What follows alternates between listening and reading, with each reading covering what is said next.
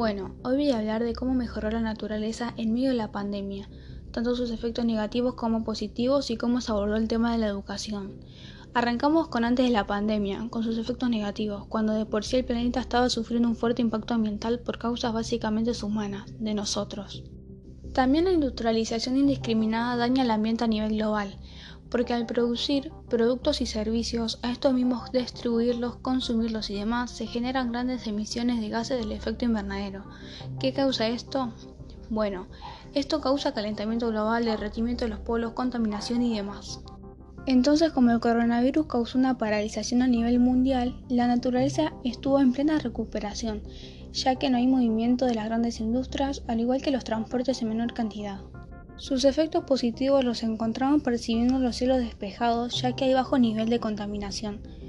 También los mares limpios, como por ejemplo los canales de Venecia, la capa de ozono se está recuperando al igual que la vegetación en diferentes regiones.